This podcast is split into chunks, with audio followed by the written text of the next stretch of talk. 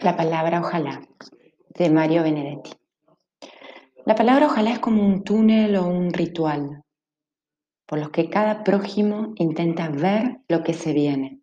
Pero ojalá, propiamente dicho, siga habiendo uno solo, aunque para cada uno sea un ojalá distinto. Ojalá es después de todo un más allá, al que quisiéramos llegar después del puente, o del océano, o del umbral, o de la frontera. Ojalá vengas, ojalá te vayas, ojalá llueva, ojalá me extrañes, ojalá sobrevivan, ojalá lo parta un rayo.